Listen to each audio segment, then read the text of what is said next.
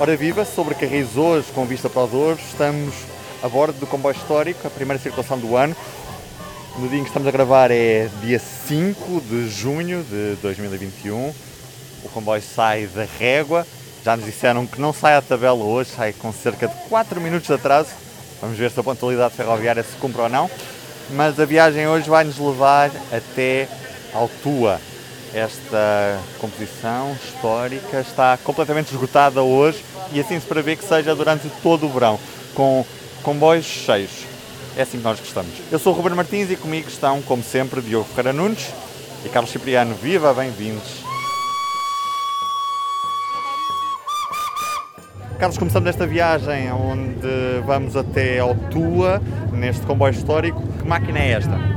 Bom, não parece má ideia que a locomotiva seja alemã, que seja uma locomotiva alemã a rebocar uh, cinco carruagens eh, portuguesas. Esta locomotiva data de 1925, foi construída na Alemanha e um, chegou a Portugal como indemnização de guerra pela participação de Portugal na Primeira Guerra Mundial e por ter feito parte do grupo de países vencedores. Foi construída na Alemanha em 1925, num contexto histórico particularmente humilhante para a Alemanha, porque tinha acabado de perder a Primeira Grande Guerra Mundial e durante os anos 20 é, é obrigada a construir uma série de locomotivas eh, como imunização de guerra para dar aos países vencedores como imunização de guerra.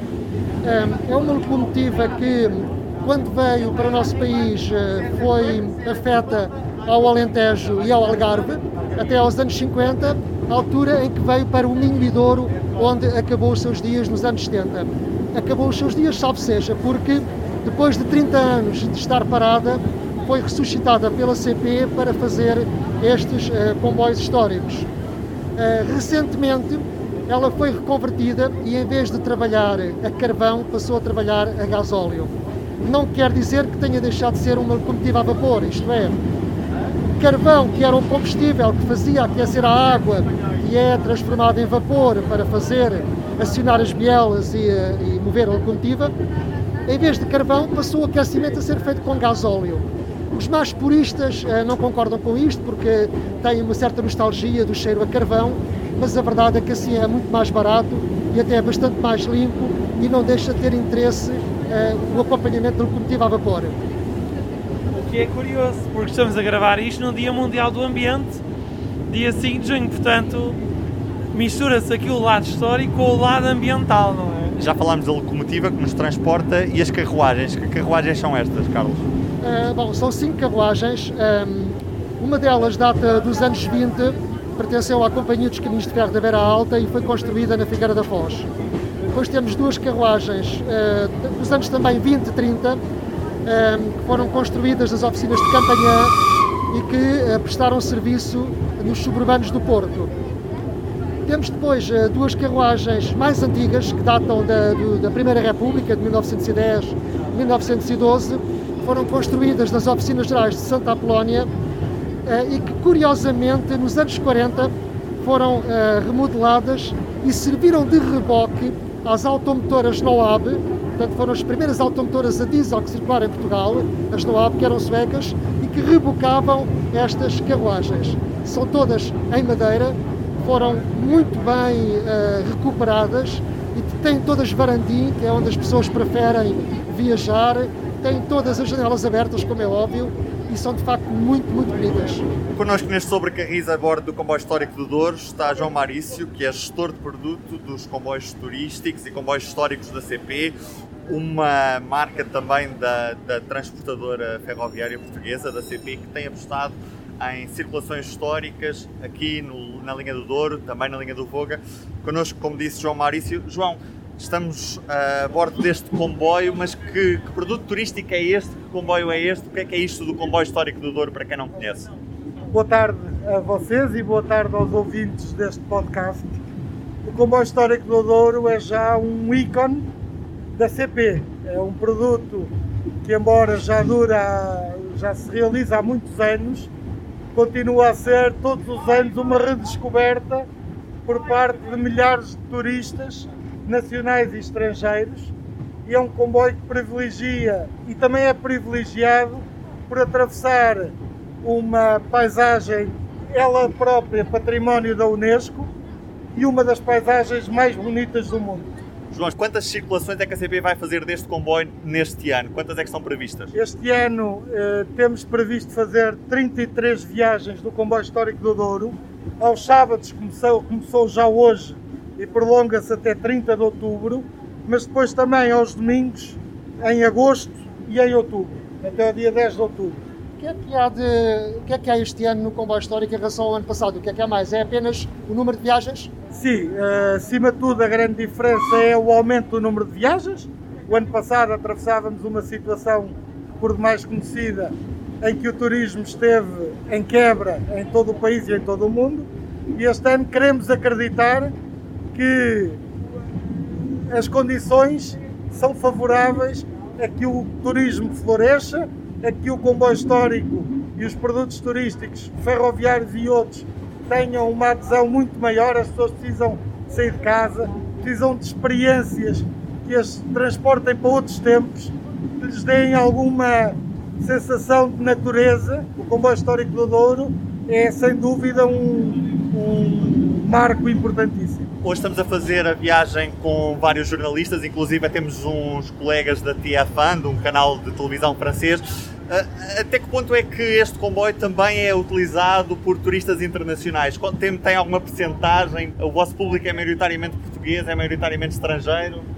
O público do comboio histórico do Douro é transversal a nacionalidades e a idades. Por eh, resultado das atuais circunstâncias, já o ano passado se verificou que a grande maioria dos passageiros são passageiros nacionais, mas historicamente o comboio histórico do Douro é um comboio muito acarinhado e muito visitado e muito utilizado por ingleses, por franceses, por espanhóis, resumindo, por todos, todas as nacionalidades que visitam a região norte.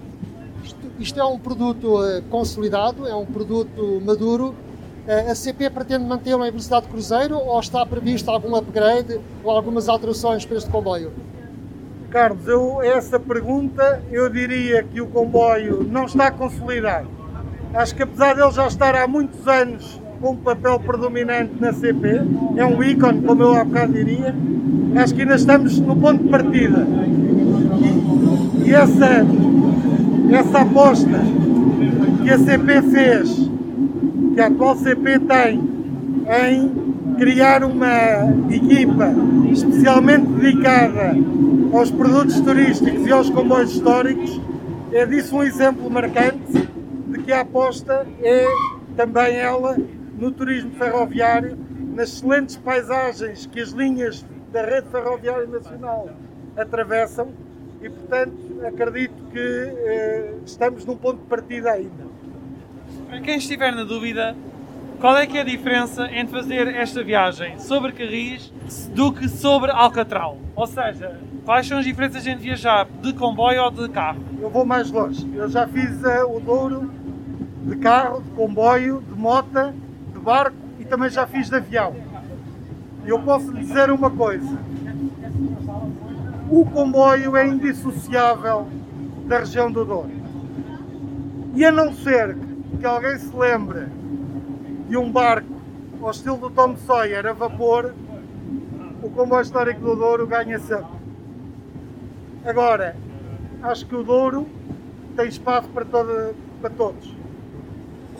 E a aposta é o turismo, é que Portugal consiga retirar o máximo e consiga potenciar as sinergias que tem e as paisagens que tem em seu, em seu proveito próprio e aí o nosso modesto contributo da CP. Como disse inicialmente, temos circulações históricas aqui no Douro e temos também no Voga. Queria perguntar se há planos da CP para expandir os, os, os comboios turísticos a outras linhas e ter outros tipos de ofertas que não o histórico do Douro e do Voga. A única coisa que eu lhe vou dizer a esse respeito, até porque não devo ser eu a dizer, a comentar isso, é que as ideias são como as cerejas e que Portugal tem potencialidades inúmeras.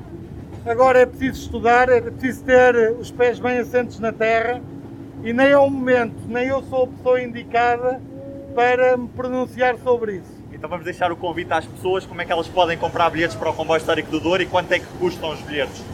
Os bilhetes estão à venda nas bilheteiras CP e estão à venda na bilheteira online dedicada no site da CP. Basta pesquisar Comboio Histórico do Douro e os preços são de 45 euros para adulto, 20 euros para crianças, entre os 4 e os 12 anos, inclusive, mas também temos para grupos de 10 pessoas ou mais, preços de 40 euros.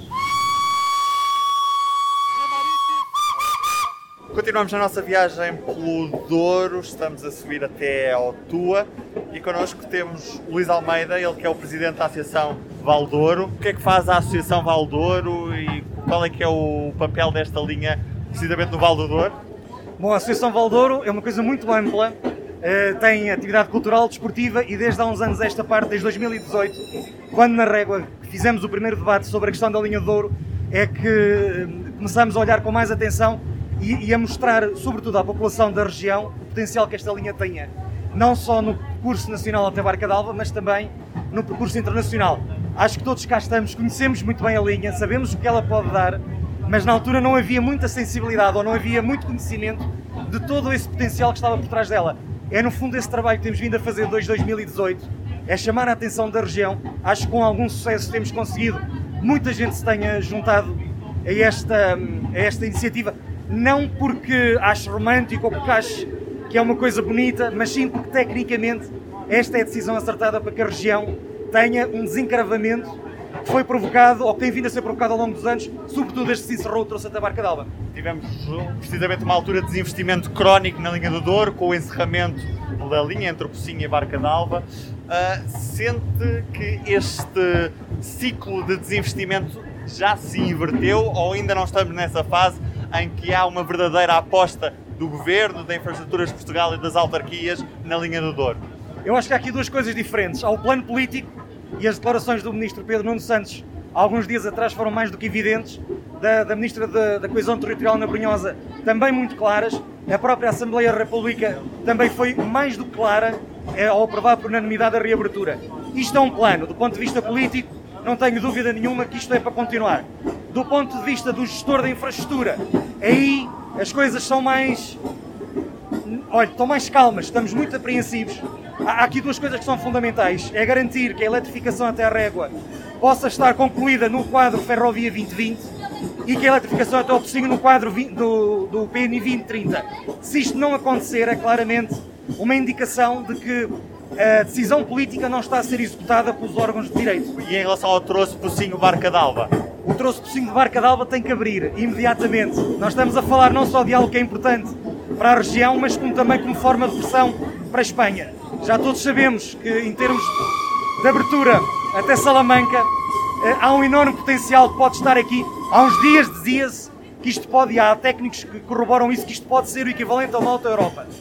Portanto, mas aquilo que nós temos que fazer imediatamente a partir para o projeto de execução, deixarmos de fazer estudos que já foram feitos no passado, deixarmos de fazer laboratórios onde quer que seja, porque não há aqui nada extraordinário na linha do Douro entre o Pocinho e a Barca d'Alva. Estamos a falar de um dos troços com as características geométricas mais favoráveis de toda a linha do Douro, quer geometria, quer do ponto de vista da geotecnia. Não há nada neste troço que seja diferente daquilo que é no resto da linha, no resto da rede que laboratórios é que se refere? Um, Consta-se, vai-se ouvindo por aí, que este trouxe entre o Pocinho e a Barca d'Alva por ter estado 40 anos inativo e sem qualquer tipo de manutenção, o que desde logo é, é, não, é, não é positivo, significa que houve um abandono absoluto de uma infraestrutura que devia estar a ser cuidada e mesmo que não estivesse em serviço, diz-se por aí que ele pode ser um laboratório para avaliar fenómenos geotécnicos. Ora, primeiro ponto, a geotecnia não tem a duração de 40 anos, nem a evolução geotécnica se pode avaliar dessa forma. Derrocadas há em todo lado. A linha de ouro, aquela linha até nem está, eh, até nem teve muitos, eh, muitas situações desse género, porque ela está a funcionar. Os Brave Ones praticamente todas as semanas vão lá fazer umas viagens até Foscoa. Portanto, não existem assim tantos fenómenos quanto isso. Estar a transformar aquilo numa espécie de laboratório geotécnico só para se poder avaliar o que quer que seja, penso que do ponto de vista científico não faz muito sentido e do ponto de vista técnico, se calhar é só um argumento para se poder levantar os carris, coisa que não pode acontecer. Mas quais são as consequências desse laboratório? É a vontade de levantar os carris? Que consequências pode ter isso? Oh, Carlos, eu penso que isto não tem, do ponto de vista técnico, não traz mais-valia adicional. Se nós precisarmos de estudar um ou outro talude em particular, abrimos esse acesso, vamos a esse sítio e vamos estudar esse sítio. Eh, mas naquela zona não tem eh, propriamente assim muitos acidentes eh, geotécnicos que possam até vir sugerir isso. Portanto, não, não vejo aqui uma grande mais-valia em transformar aquilo num caso de estudo, porque nem sequer é dos troços mais complicados. Portanto, nós não estamos aqui, não, não sei o que é que se pode tirar ali de mais positivo do que nós não temos no resto da nossa rede, quer na linha da Beira Baixa, quer nos outros troços da linha de Douro. Mas o seu, o seu receio é que ao levantar-se os carris e ao transformar o canal ferroviário num grande estradão, passe a ser utilizado por veículos e se perca o interesse em voltar a pôr ali novamente os carris e o comboio? É esse o problema? É esse o problema, Carlos, isso já aconteceu no Corgo, já aconteceu no Tâmega, e, e, nós vimos o que aconteceu quando se levantou a linha, supostamente fazer melhoramentos. Ela nunca mais foi reposta. Isso, simbolicamente, se amanhã o grupo de trabalho decidir que tem que se levantar a linha, vai ser um mau sinal para a região, vai ser uma péssima mensagem vão deixar na região e eu não acredito que a região vai deixar passar isso em, em claro. O que é preciso fazer para evitar que se levantem os carris? Neste momento é preciso fazer o projeto de execução, não, não é preciso fazer mais estudos, é preciso avançarmos. O próprio projeto de execução, naquilo que é o seu âmbito, deverá dar todas as pistas necessárias para ver o que é que é necessário. Se for preciso um ou outro sítio, evidentemente que sim, é preciso criar acessos para fazer um outro trabalho de prospecção, para chegarmos às pontes, mas não é preciso levantar a linha. Aliás, se temos que estudar e se temos que perceber o que aconteceu, porquê é que vamos levantar a linha? Isso não pode acontecer. Aconteceu no Corgo, aconteceu no Tâmega e o resultado está à vista. A região nunca mais voltou a ter essas vias. Uh, voltando ao início da sua conversa, o que é que o leva a dizer que a IP não está alinhada com o Governo na questão da linha do Douro? Oh Carlos, olha, desde ontem, no dia anterior a que estamos a gravar, esta primeira viagem no histórico, nós vimos uma manifestação de apoio do Vice-Presidente da Infraestruturas de Portugal a um texto que, do primeiro, uh, comparava o potencial, ou comparava o investimento na linha do Douro a uma nova linha de alta velocidade no Algarve. São coisas completamente diferentes são valores de investimentos completamente diferentes, são objetivos completamente diferentes. Hum, e, além disso, esse texto também criticava o excesso de mediatismo dado à linha de ouro. A linha de ouro, o mediatismo que tem, é pelo sucesso que ela tem junto das pessoas, junto dos turistas lá fora. Nós hoje connosco temos aqui equipas de reportagem de França.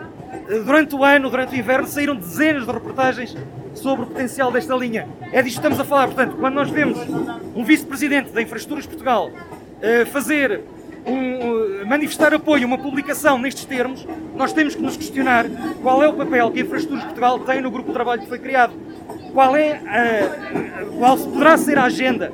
Nós temos que partir para estes grupos de trabalho, já que vamos ter que ter este grupo de trabalho e não vamos andar mais rápido, temos que partir com isenção técnica, com profissionalismo e, e para lá das nossas opiniões pessoais. Nós temos que discutir o assunto como ele é. Não, não, é óbvio que vermos isto, e isto não é um sentimento meu, eu já hoje tive a oportunidade de falar com outros presidentes de Câmara e com outras pessoas aqui na região que se manifestaram estupefactas como é que duas semanas depois da IP ter assinado um protocolo para entrar no, no, para a reabertura da linha de Douro, como é que pode haver uh, o mais alto funcionário da empresa um, ehm, vir a público apoiar uma, um, uma, um texto neste sentido?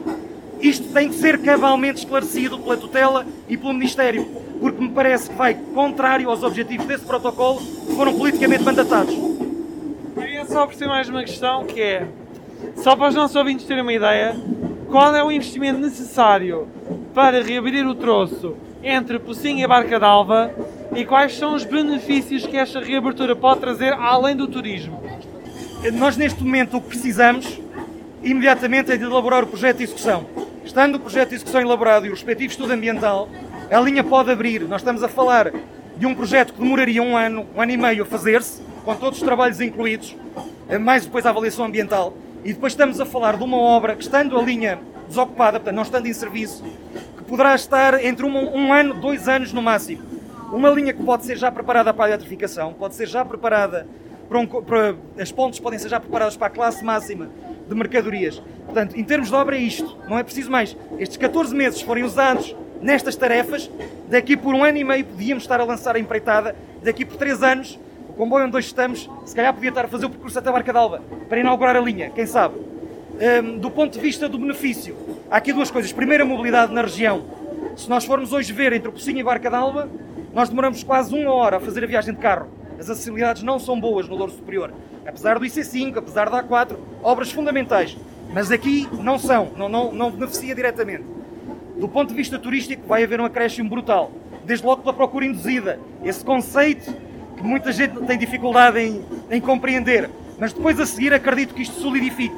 E depois, também algo que a ministra Ana Brunhosa assumiu na régua aqui há duas semanas, a própria pressão para a Espanha, para, para que a linha funcione até Salamanca e possa constituir-se desde logo como a primeira alternativa, se calhar, ao escoamento do Porto de Leixões. Como sabemos, está esgotado, precisa ter alternativas e, não estou a dizer que a linha de ouro vai ser a solução, não vai, mas se calhar vai começar a criar essa indução e essa cadeia logística que depois poderá vir a ser complementada, quem sabe, pela nova linha de Trás-os-Montes entre o Porto de Vila Real Bragança e Alta Velocidade. Acha então que estes estudos, que estes estudos durante 14 meses uh, são uma perca de tempo? Atendendo a que a IP já em 2016 uh, eh, elaborou um estudo nesse sentido, que aponta os investimentos, que aponta os pontos fortes e fracos, que diz o que é que é preciso fazer, uh, sim, é óbvio que há aqui coisas que tinham que se fazer, do ponto de vista ambiental, do ponto de vista económico, mas nada disso justifica 14 meses e podiam ser feitos em simultâneo com a elaboração do projeto de execução e com a elaboração de todos os trabalhos complementares que é necessário. E assim nos despedimos por hoje deste episódio do Sobre Carris. Estamos praticamente a chegar ao tua e assim deixamos aquele abraço. Muito obrigado por nos ouvir. Até ao próximo episódio. O público fica no ouvido.